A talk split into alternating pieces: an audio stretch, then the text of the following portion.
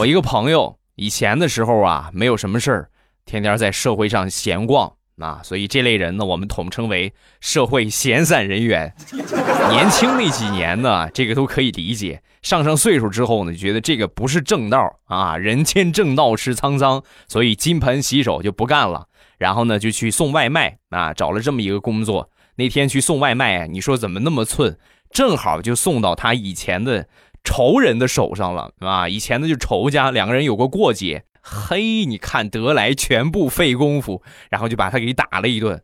打完他之后啊，我这个朋友起来拍了拍身上的土，行了吧？满意了吧？咱俩两清了吧？